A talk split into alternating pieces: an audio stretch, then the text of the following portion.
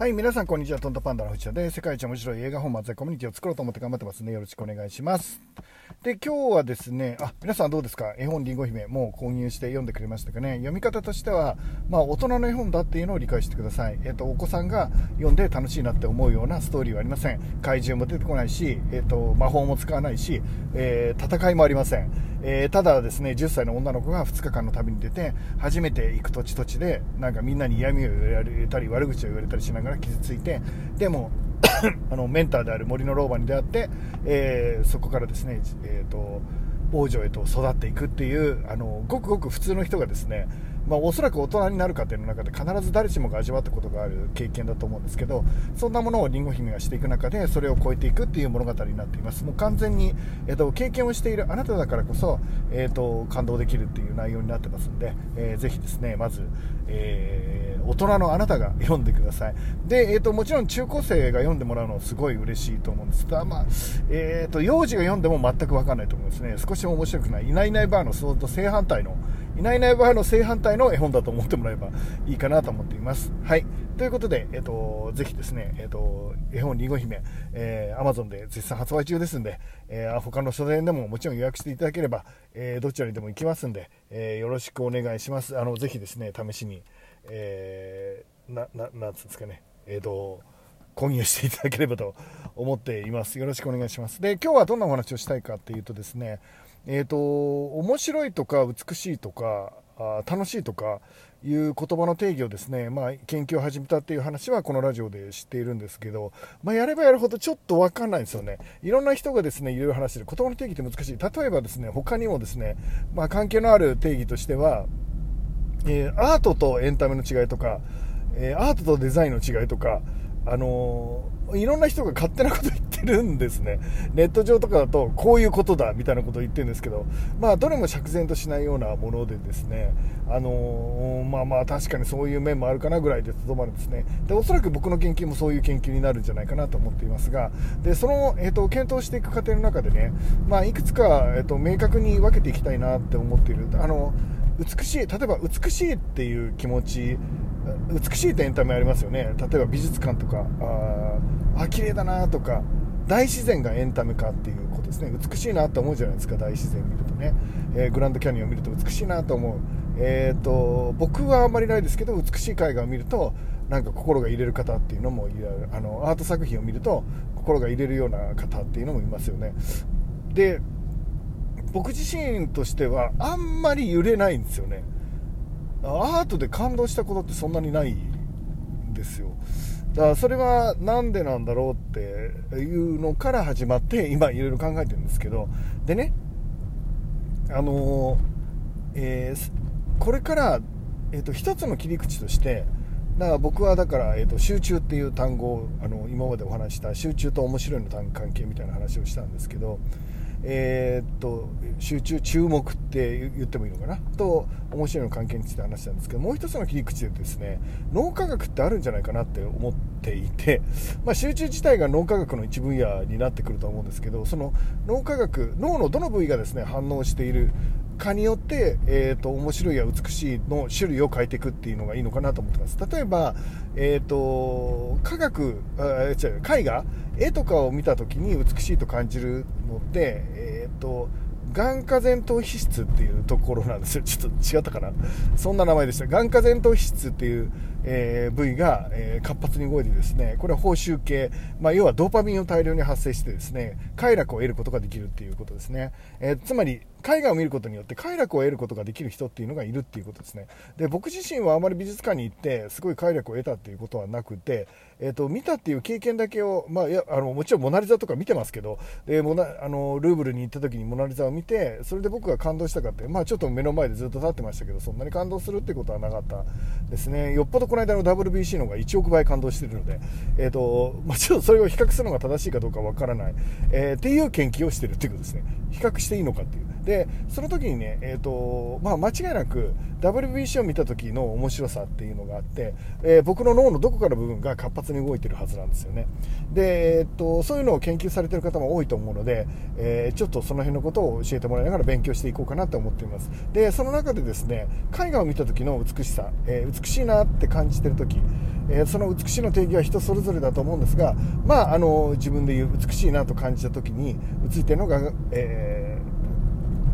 眼科質 眼科 だとか質、ちょっと忘れちゃった、さっき言ったら忘れちゃった、なんとか質っていうところでですね、で、えっ、ー、と、実はですね、女性が美しいなと感じるところは、まあ、線状体っていうところらしいですね。で、えっ、ー、と、眼科大脳質か、だですよね。眼科前頭葉質だったかな、どこだったかな。まあ、どっちでもいいですね。とにかく、ある部位、A という部位がですね、反応するんですね。A という部位が反応する。あの、美しい絵を見た時にね。だけど、えっ、ー、と、美しい女性とか、美しい、えっ、ー、と、人とか、えー、かっこいい人とかを見た時に美しいなって感じる時は B っていう分野なんですね、えーと、線状体っていうところなんですけど B っていう分野つまり違うところだっていうことですね例えば、えーと、ちょっとあの似たような関係性で料理を美味しいと感じる、